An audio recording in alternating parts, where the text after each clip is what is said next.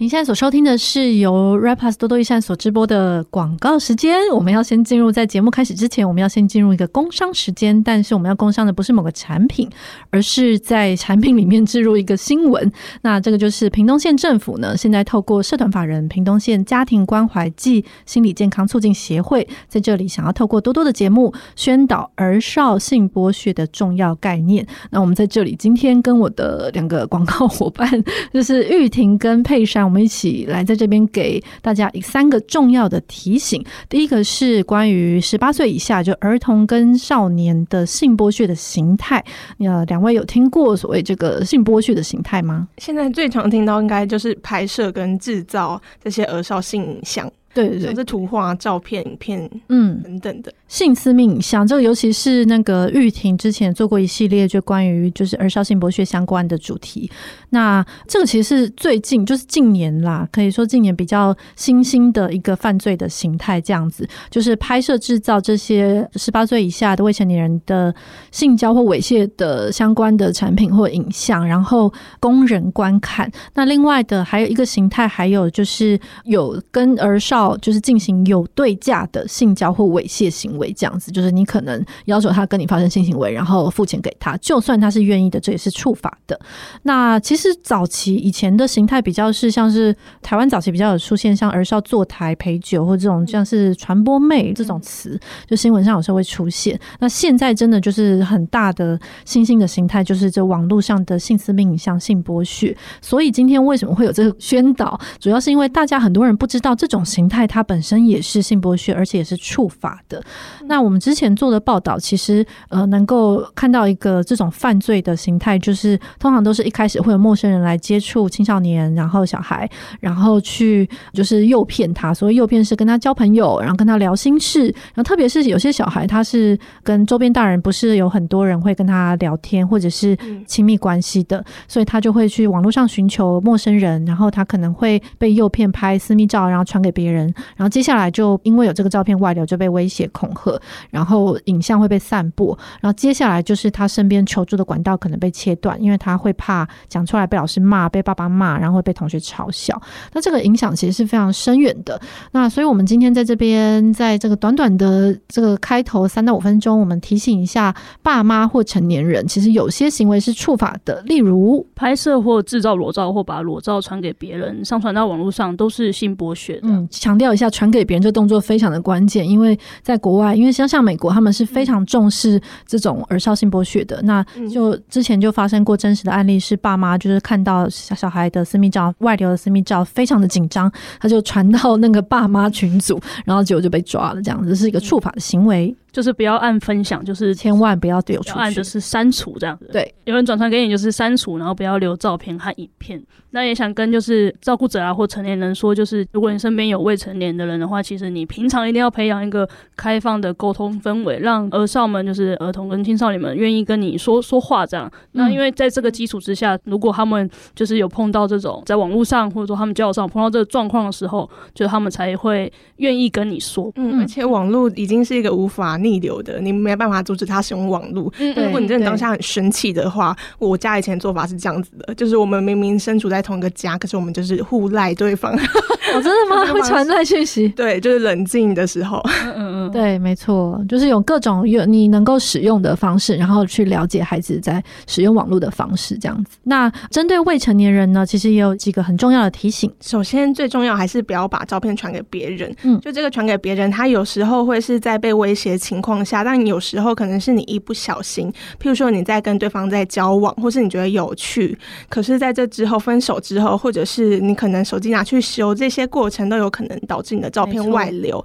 而且会流到一些你根本就不知道在哪里的地方。那再来就是，如果发生上面提到一些性剥削，那也要找信任的大人帮忙，像是爸爸妈妈、老师，或者是你知道的一些专线。然后就是千万不要觉得害怕或是丢脸，网络上都可以搜寻得到相关的专线。嗯，然后再来就是要保留证据，譬如说你照片被上传到的那个网页，或者是讯息对话内容，还有可能威胁者的联络资讯等等。那这些保留下来，警察才能够抓人，然后或是帮你把上传到网络的这些东西拿下来。好的，那所以我们最后再次提醒，就是包括拍摄、制造、持有、传送、散播而少性私密影像都是触法的行为。所以最大的原则就是不拍摄、不持有、不散步，以及最重要的不责怪被害人。请大家一起帮忙注意。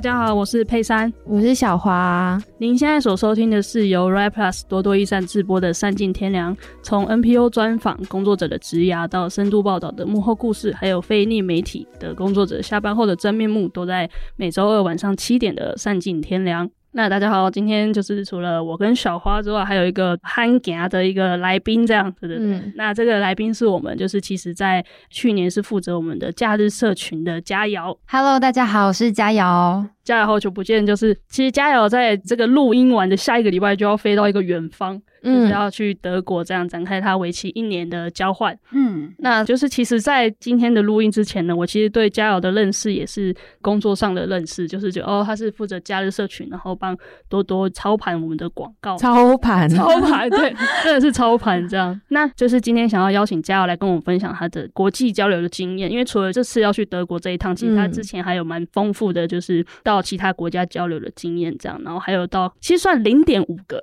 公益职涯这样。因为也会想请佳瑶分享，因为你其实现在在念新闻所嘛，嗯，但在前面其实不算是本科系，就是升上去的这样。嗯、那在节目一开始就想先请你跟听众朋友分享，就是你的学习的转折，这样说，就是我为什么会从大学读社会学系，嗯，然后毕业之后去 NGO 工作，到现在读新闻研究所嘛？对对对，嗯嗯，好。就是我自己归纳我自己的生涯发展，我就觉得有一个还蛮大的动力，或是我会想选择什么科系或什么工作，一个部分有关是我自己会对世界的真理这件事情很感兴趣。然后可能我在高中的时候，那时候有看到一些存在主义的书，我就会觉得哦，很想知道生命的意义是什么。嗯，然后那时候可能身边没有什么同学可以跟我讨论这件事情，然后或是大家会觉得我怪怪的，所以我就是大学的时候就想说，好，那我想要读。读社会学系，因为我觉得它是有很多理解世界的管道，或是一些理论的工具资源，可以让我更接近这个真理。然后就觉得好像我可以，像社会学都很喜欢去说，就是我们要看到事情表面之下的那个样子，嗯，或者是可能要用社会学的之眼去看，就是一个原本是很小或个人的事情，但它可能是跟整个社会结构息息相关。然后这件事情很吸引我。然后大学毕业的时候，那时候先选择了去 NGO 工作，然后我也觉得 NGO 工作它是就是蛮有意义的，就是它可以把我过去学的那些东西，我学到的工具或是我的关怀用在我的工作上。然后工作到一个阶段，就是会觉得有一点瓶颈，嗯嗯，然后那时候就觉得好像自己的能力。没有办法去解决我工作上遇到的问题，就是比如说我工作想要倡议什么事情，然后我就觉得哦，我们一直习惯这么做，可是这么做好像有点没有效果，可是好像没有办法用其他方法去做，就是至少我那个能力或我那个环境，我想不到这件事情，所以我就决定，那我想要再去读研究所这样子，然后有一方面也是。就很很实在的吗？就是如果那时候想要离职，然后大家就是比较买单读研究所这个说法。就如果你跟他说，哦，我想要就是去那个打工换宿，然后要到处旅行，然后我要去重新一下认识我自己跟这个世界，就大家觉得你比较傻了，好不好？这样子，对，就是我我没有觉得只有读研究所这个路。对，然后只是刚好那个时间点，然后我现在选择了要读研究所，嗯、然后就是他的转折大概是这样子。而且你真的去读嘞？什么意思？什么意思？就是说呃要进修，可是他其实就是诶后来其实也没有去去报考这样。哦，在讲自己了。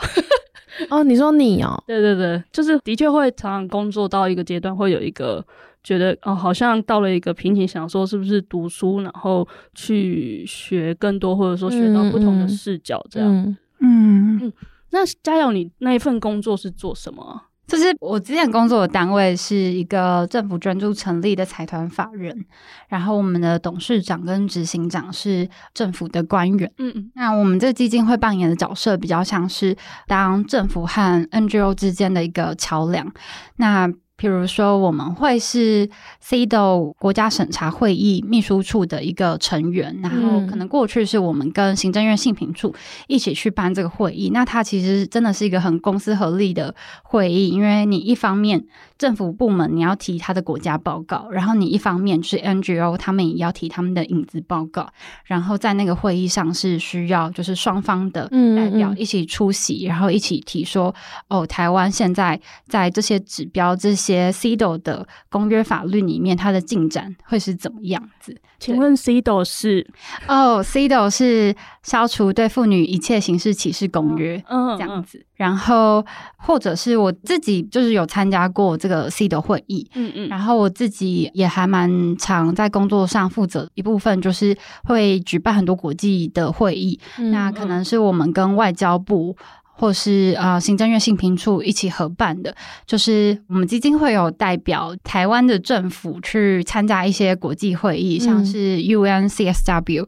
对，就是我们基金会的角色就很适合去组团组一个台湾的 NGO 代表团，然后有台湾的声音在这个会议里面。因为我们不是联合国的成员，所以那个官方的政府参与的那个会议，我们是不能进去。可是 NGO 场次，就是我们会希望，就是我们有很强的 NGO，然后我们希望在那个会议里面尽量分享台湾的案例，然后可以跟国际交流这样子。嗯嗯嗯嗯。很好奇，就是你那时候毕业的时候，怎么会到这个地方？你说为什么会选择这个工作吗？对。就是刚好，就是刚好看到一零四上面有征才，哦，真的，对对对。但是我我觉得那个就打到我，让我留下来契机，就是 CSW，因为我那时候刚进去，然后他们我面试的那一天下午刚好有相关的会议，然后所以我我们家就是基金会的老板，嗯、他就是让我去旁听了那个会议，然后我就觉得哇，好酷！我就是比如说我可能大学关注性别运动，然后知道台湾国内有哪些性别 NGO，可是我没有想到说，哦，原来就是在国外还有一个，就是全世界可能性别 NGO 或是。这些就是性别的负责的政府官员都会出席的一个大会，这样就觉得哦，好像外面还有一个很大的世界或舞台，然后有很多有趣的事情在发生。哦哦哦，那你那时候进去的时候，你感觉是什么？就是比如说你刚刚说你接触这么多国际活动，这样你那时候有没有另外花时间学习啊什么等等的？嗯嗯，因为我大学算是一个社运卡，嗯，就是会在学校组异性社团，然后关心那些 NGO 的倡议，这样。可是。我就发现说，哦，原来这世界，诶，这世界嘛，好奇怪，就是原来有另外一种关心社会议题的方式。然后，比如说，我们那时候在 NGO，我们就是有办你刚才说的。就是一个培力青年的一个计划，然后那个计划就是前面会是一个培训，那后面就是会甄选，然后送某些代表出国，然后我就发现，诶，有很多人是透过这个机会，然后他可以培力自己，然后也就是真的做了很多有趣，然后蛮厉害的事情，然后算是因为基金会，然后我就认识了很多跟我年纪差不多的人，然后在做这样的事情，就觉得诶，还蛮有趣。然后比如说像我的前室友，嗯，他就是也是参。参加我们基金会的计划，然后，但是他同时在外面还有参与，比如说回想计划或是教育部的样飞计划，就有点像是他先参加一个计划，然后长出了一个他想要做的点子，嗯，然后再拿这个点子，然后再去参加不同的计划，然后拿不同的计划资源，可能这个计划给他，比如说那种像创业导师的这种陪伴的制度，嗯、然后可能这个计划补助他这个出国参访，然后这个计划可能比如说他有一个。机会可以有一笔钱，然后可以办一个展览，对，然后就很会不断的参加活动去累积自己，然后我就也那时候也觉得啊，还蛮有趣，原来有这种方式，所以算是在那个契机下让我开始想要去参加，就是我也是在那个朋友影响之下，就是我在他的下一年报名了样飞的，就是教育部的计划，然后那是我第一次去参与这种类型的活动。那时候是去哪里啊？呃，那时候是去纽西兰，然后我们提了一个是都市原住民相关的议题。哦，那是要做什么？就其实那个主题是刚好我们所有人都关心的主题，然后也蛮有趣，就是我们大家几乎都是原本不认识，然后在那个活动我们才认识，才一起组团这样。然后我们事前有讨论了一些主题，然后这个东西是大家比较有兴趣的，嗯嗯嗯，然后也是蛮符合那个计划的目标这样子，嗯嗯嗯。因为像之前其实也有跟小花、莎拉聊过，就是。因为他们都有算是出国这样，对。因为像我自己就会觉得，哦，就在出国的时候，我其实就是平，其实以前就是其实不太关注这种可能像学校的资源等等，就是因为我可能自己有一个门槛是语言门槛这样。嗯，对。那像就是佳瑶你这样子，可能到、呃、有点像是工作的时候，就是才接触到就是这么多国际相关的东西的时候，这会不会有这个门槛这样？有啊，超有。而且我跟那些人讲说，我有这个门槛，然后他们有一些人可能就是。不知道天生英文好或什么，或是可能他从小就是有很多可以出国的机会，所以他们可能觉得哦，这没什么 这样。嗯、对，然后我那时候就是有一种可能要蛮努力，然后才可以看起来毫不费力这样子。对，那可以分享一下你就是你做了哪些练习吗？比如说我那时候上班之余，我都还会另外在上课，然后 我。很认真诶，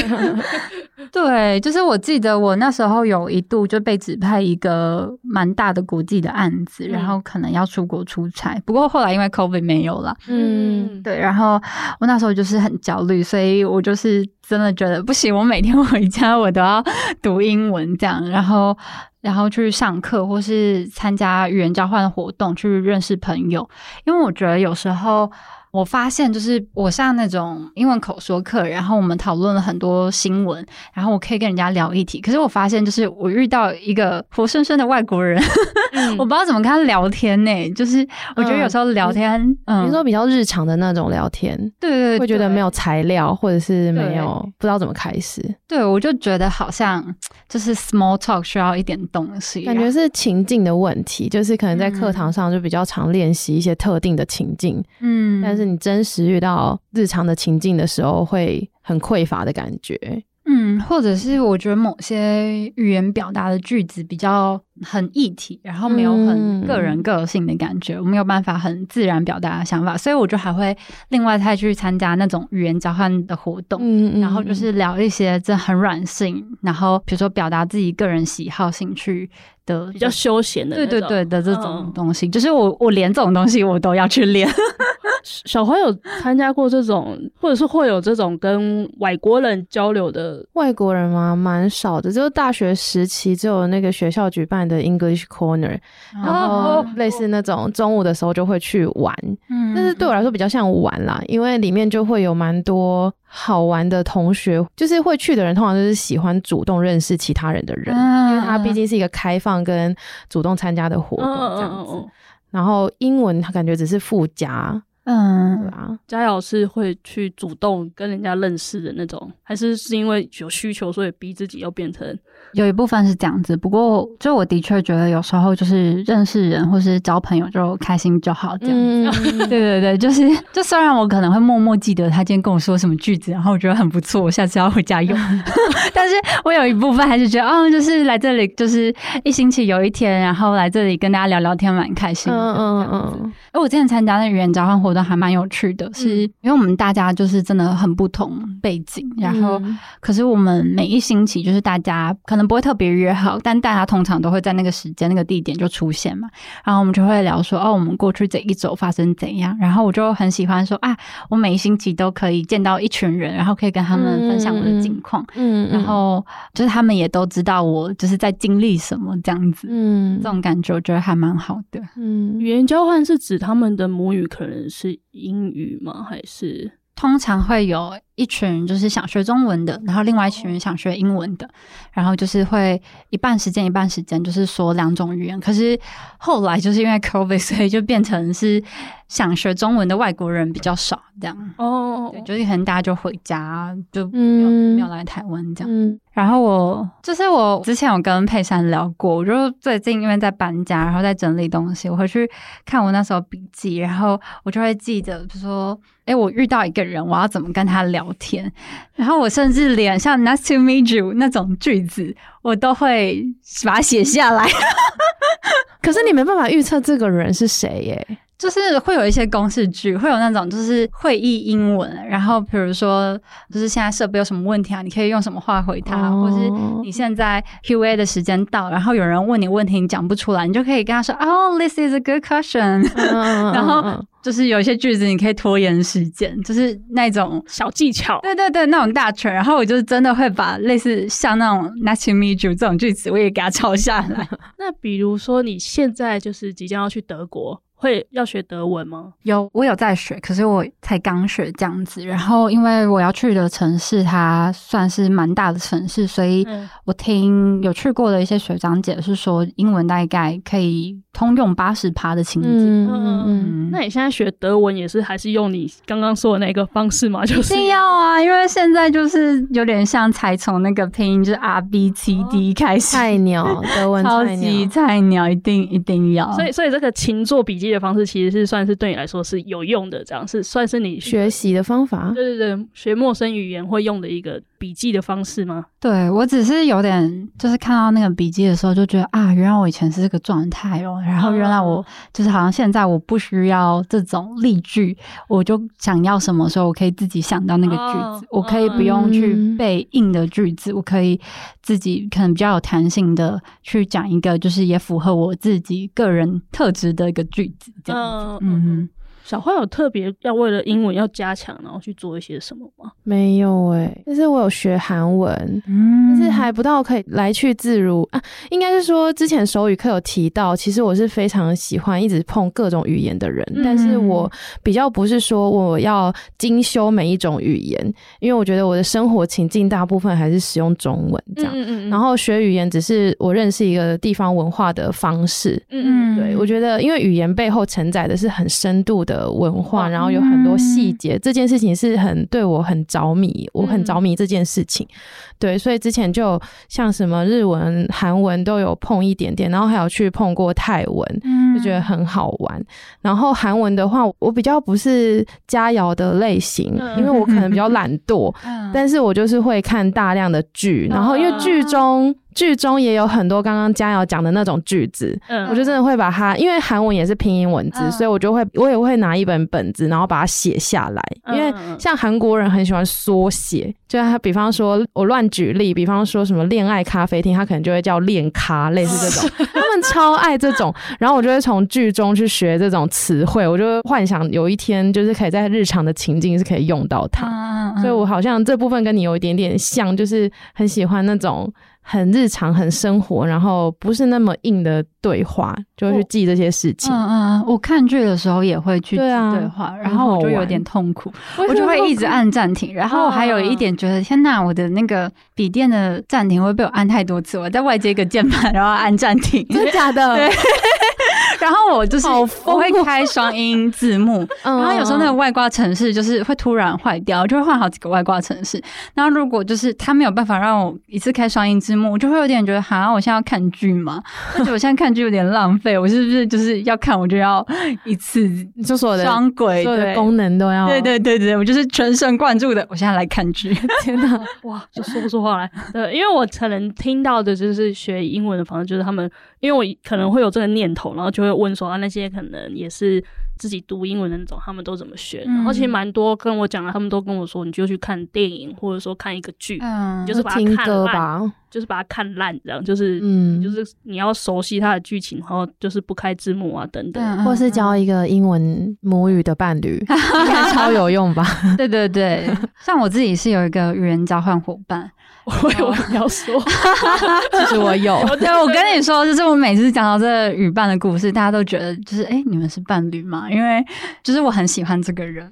因为他是一个华裔加拿大人，然后他就是会想要学中文。然后我们认识是在台湾，就是参加那个语言交换活动认识的。然后 COVID 开始的时候，他就回加拿大，然后后来就变很严重嘛，然后他也就也没有什么事情做，所以我们就是这三年，我们都几乎维持就是一星期会试训一次的关系。嗯嗯、然后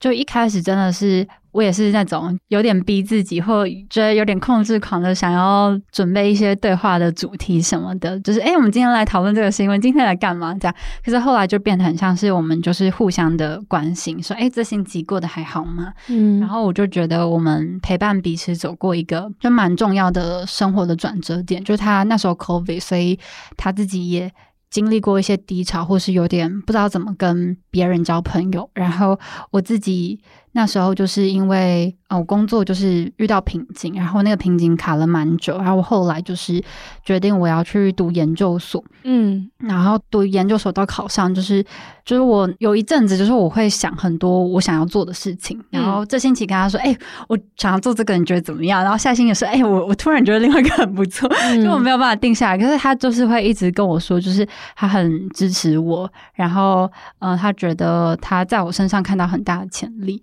然后就是每次跟他讲这些事情，都是获得蛮多鼓励的，所以我就觉得他是一个好像人在远方，但是他一直陪我的人。为什么有点有点暖啊？就是很暖的感觉。然后我觉得还蛮有趣的事情是，可能因为他是华裔加拿大人，所以会有一定的那个文化相近性。文化相近性是什么意思？就是我们很容易，就有些东西不用说太清楚，但我们都懂。因为他华裔的关系嘛，对对对对，嗯，然后比如说某一次我生日过得不是很开心，就跟家人有些 issue，然后我就在一个迷音的网站上，他是就是那种华裔，比如说美国人或加拿大人的一个。Instagram，然后他有一个迷因，就是说啊，这些华裔的家长们就是吵架想要和好，都叫小孩下来吃水果，嗯、然后就是不要让你关在房间。哦、然后我就传给他，就说我爸妈就这样，然后他就也会跟我说，我爸妈就是这样。哦、对，我就觉得蛮好笑的。对。你刚刚说就是提到第一次是因为教育部的样飞计划，然后去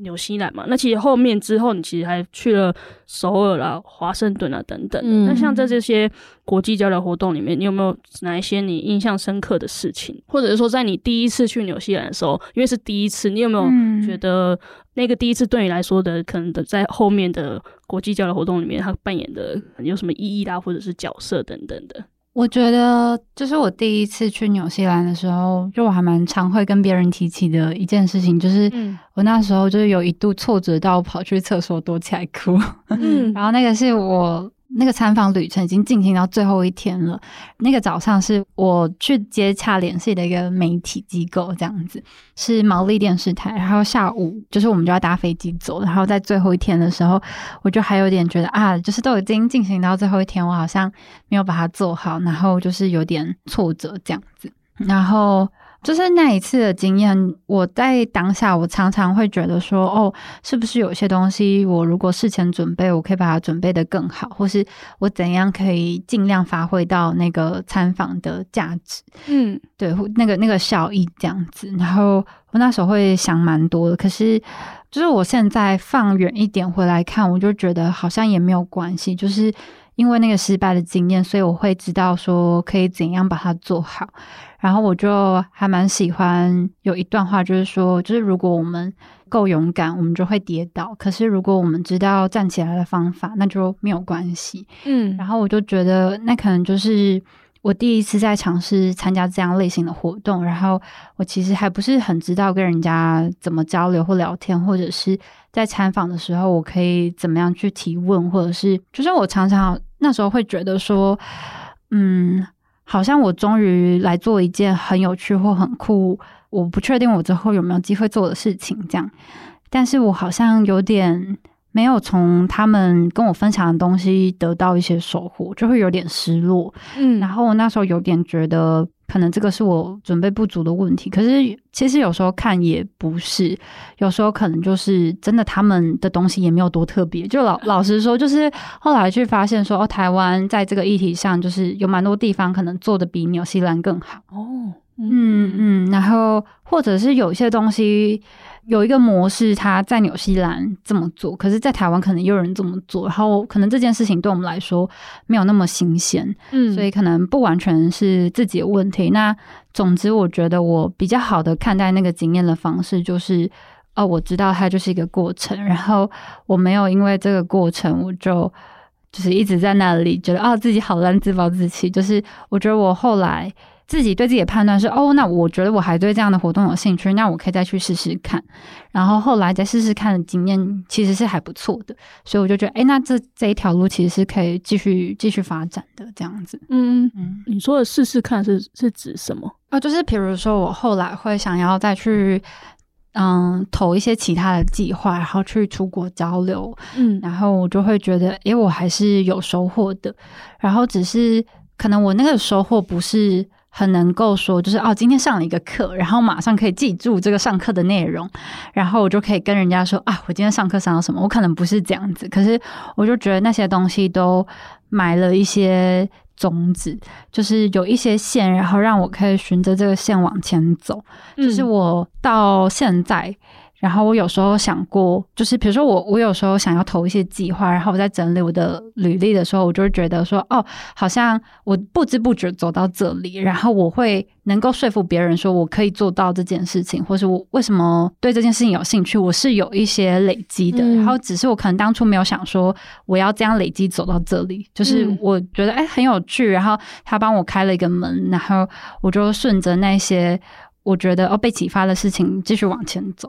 嗯嗯嗯嗯嗯。那在这个历程当中，就是怎么累积到后来，你觉得自己想要去德国交换，还是说你也不是想要去德国交换，你可能有一个想出去的心？因为像我最近碰到一个就是朋友，他去瑞典念博，然后他就说，其实他就是带着一个躁动的心，他就是不想留在原地，所以他就我就觉得蛮可爱的，就是他很努力的去申请各种学校，然后也累积了非常多申请失败的经验，然后也有分享出来，然后我觉得很可爱，就是他出去不是为了一个嗯很显而易见的目的地，比方说瑞典或者是瑞士这样，他就是一个躁动的心这样，然后也很好奇，就是佳瑶这个出去交换啊留学的这个过程当中，自己的心境是怎么样？就为什么会想做这件事？我觉得，就为什么想要出国交换？那时候在申请那种出国交换的读书计划书的时候，都一定会写一些动机理由，对，对对，那种冠冕堂皇、大家喜欢听的理由。可是我觉得对我来说，好像是，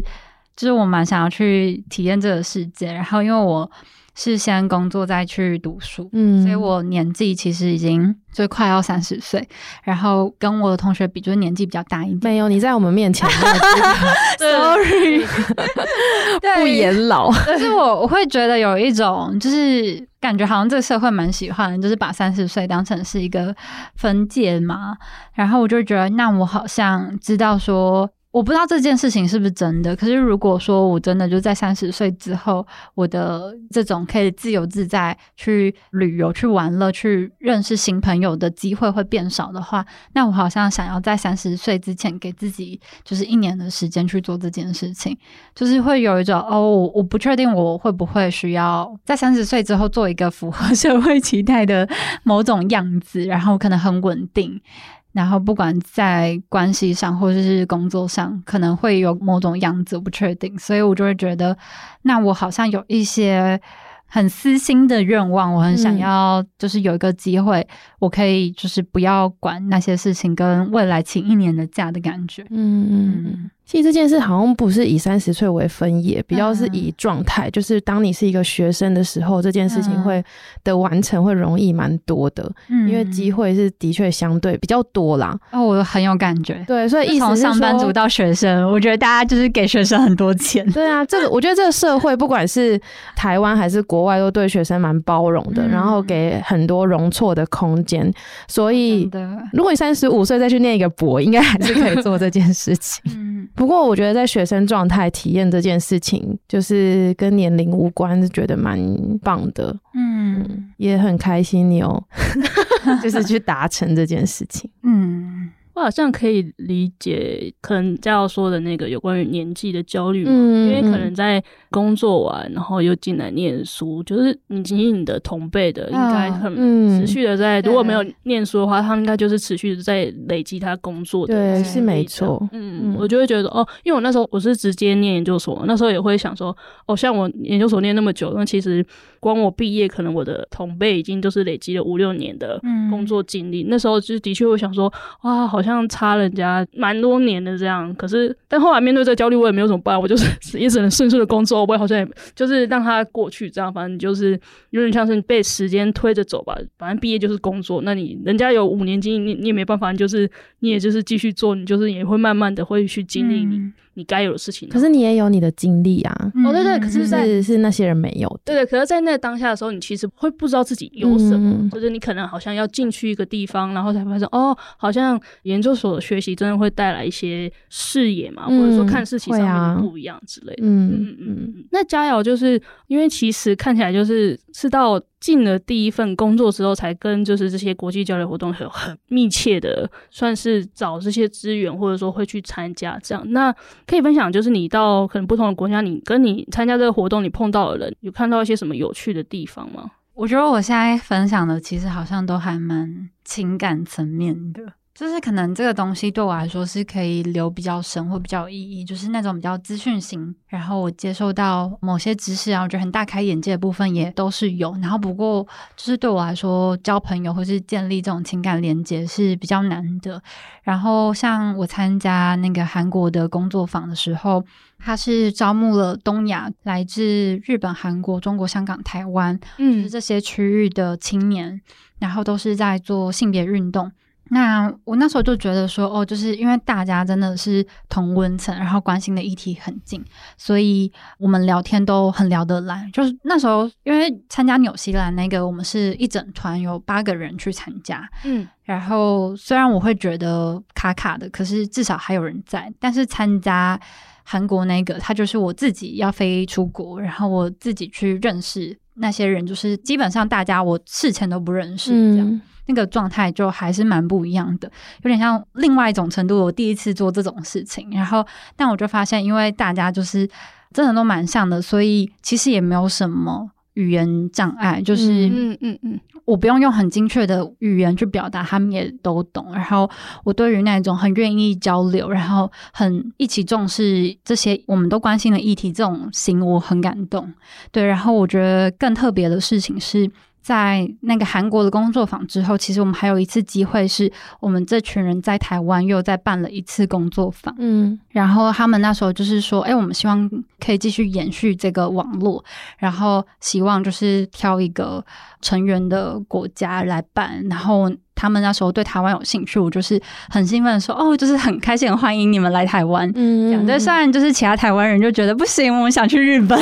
嗯、但我那时候其实心里是觉得，哦，好棒哦，就是你们来，然后我要跟你们说，就是台湾哪里好吃好玩，然后台湾 NGO 就是做了什么事情这样子。然后所以就是我那时候也帮他们规划蛮多行政方面的事情，嗯、而且我们那时候第一个参访的 NGO 就是后来来台湾这一次工作坊比较像是。参访各个 NGO 的形式没有那么多上课，然后我们第一个参访的 NGO 就是我之前工作的那个基金会，嗯，所以我就觉得超妙，就是有点像是。嗯，我之前基金会有个主管，他跟我分享了这个韩国工作坊的活动资讯，然后我去韩国参加了，然后再把这群韩国工作坊的人，就是再带来台湾，嗯、然后，然后我那时候的主管就是有出来，就是接待他们，嗯、然后他们就是也聊得蛮开心，然后他们发现说，哎，我们基金会就是我之前工作的这个基金会，他要办一个国际的大会，嗯，然后他们的后面的赞助者跟赞助韩国的工作坊的这个赞助者都是来自同一个国际组织，这样。嗯，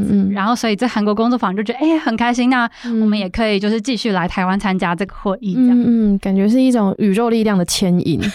就是把所有事情串在一起，嗯，蛮有趣的。那就是即将飞出去，然后到前面累积蛮多次的这些经验，你现在是怎么去看待就是出国交换啊，还有学习的这个事情？这样，因为其实之前其实有跟我聊过，说就是其实对于。出国在台湾这件事情，或者说交流啦，或者说甚至到更大的事情是国际观这件事情，你其实就是有一些矛盾，这样、嗯、可以谈谈这个矛盾吗？就是我觉得我自己在参加这种出国交流的机会，对我来说，我蛮常会有一种啊，我，就是哦，外面世界好大，然后很有趣，然后有时候可能看到别人他在做的事情，一方面很心动，但蛮长时候也会有那种啊，我不知道这个东西，或是就是讲直白一点，就是要看人家厉害就觉得自己很烂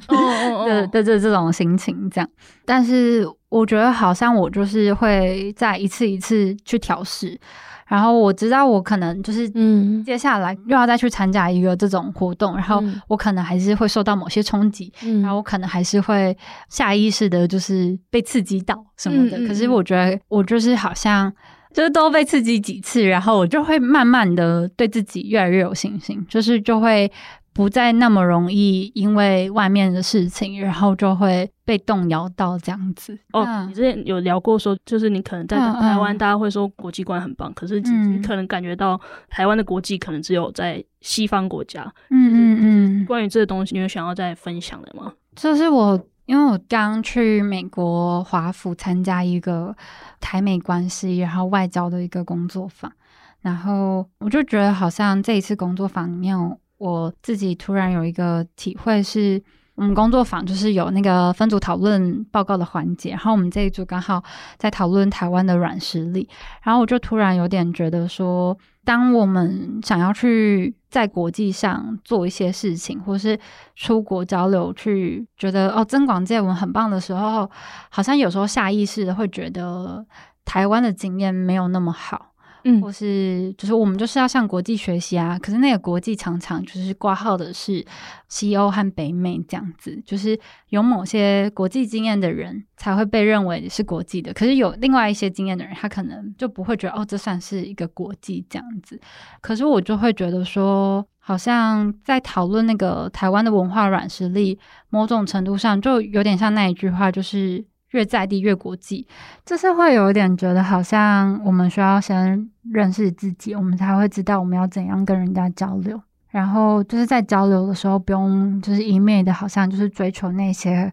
外在国家或是外在于我的事情，好像认识台湾或是认识我自己，我觉得这件事情对我来说比较重要。在那个华府的活动里面，有没有什么具体的事情让你这么觉得？就是那时候，就是会有很多移民二代、三代，或是台湾人，然后从小就在美国出生长大。然后我觉得，在那个讨论的环境下，就是会很容易，有时候大家会觉得，哦，他们讲的话都比较有道理，然后他们好像很有国际观，他们知道很多事情。我没有觉得他们不能代表台湾，但我会有点觉得。其实我们也可以够有自信去发表一些意见，不用那么透过外在，说美国社会怎么看我们来肯定自己。就是我觉得这个界限可能有时候要抓一下，这样子。就是我觉得换一个环境重新认识自己是一件很有趣的事情。嗯，可是某个程度又会变成说，我们好像只都依赖外在事情来肯定自己。这样，嗯嗯，对，然后都觉得哦，就是这些。所谓北美或西欧的事情都好棒棒这样子，嗯，嗯，嗯，但但可能没有，嗯嗯嗯。那就是佳瑶一路上真的就是蛮认真的在精进自己吧，不管是语言啊，或者是说可能对于国际事件的一些就是认识这样，可是也听得出来，就是其实有蛮多时候可能会有一个要赶上，或者说赶不上，甚至就会跟自己说要快点的那种焦虑。那想请佳瑶就是分享一下，就是说那现在回头看你现在是怎么样去面对这一份焦虑的？这样就是我觉得跟我前面那个回答好像有点像，就是。我觉得好像还是要回到自己，把自己日常生活过好，才会知道自己是谁。因为会这样讲，是我去年要准备出国交换的时候，我那时候其实有在考虑我要申请其他国外的研究所。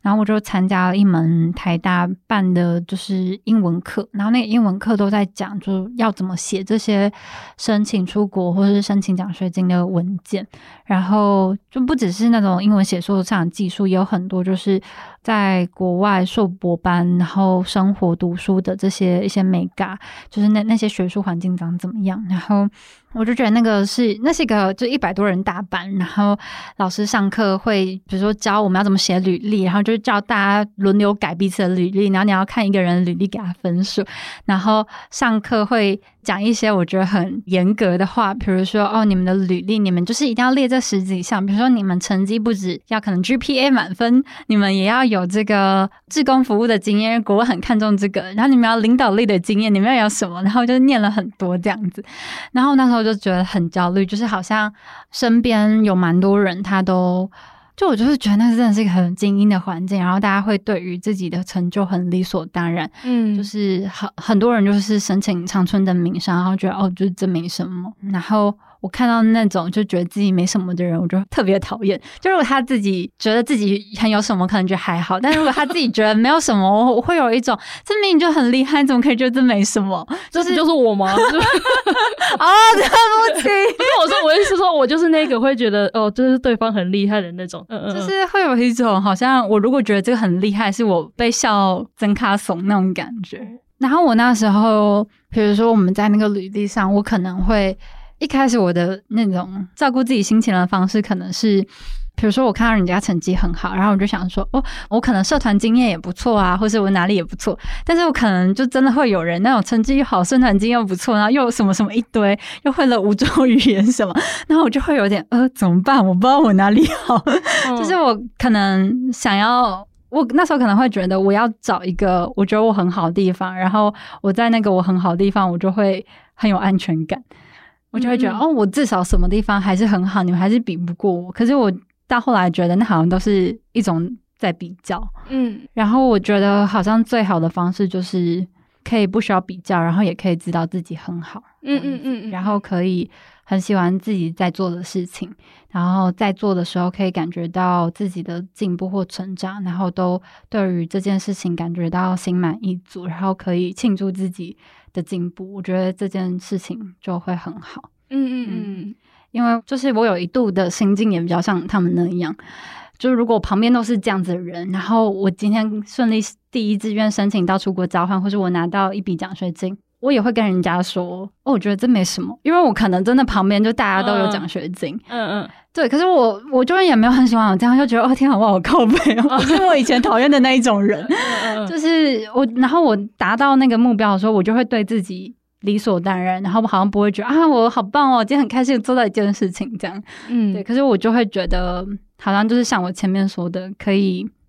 喜欢自己在做的事情，然后可以感觉到那个成就感是蛮好的事情。嗯，然后我觉得有一部分也是要培养自己那个成就感或乐趣的来源，就不只是。工作或读书，可能日常生活的煮饭或什么，就是有很多地方可以带给自己这样的快乐。我觉得生活会比较健康。嗯嗯嗯嗯，就在这个时候呢，我就是要特别谢谢小花，就是为我们大家订购的鸡蛋，就是我每次，那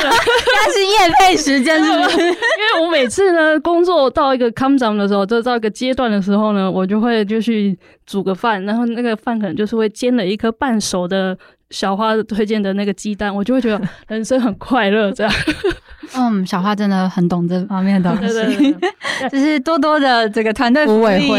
我也会，我那时候就觉得说，哦，虽然这有点差题，但我就觉得，哦，人生的幸福就是这么简单啊。那其实就是因为时间关系，就其实今天谢谢佳瑶来跟我们分享这样。那其实会找佳瑶来，我其实一直有一个。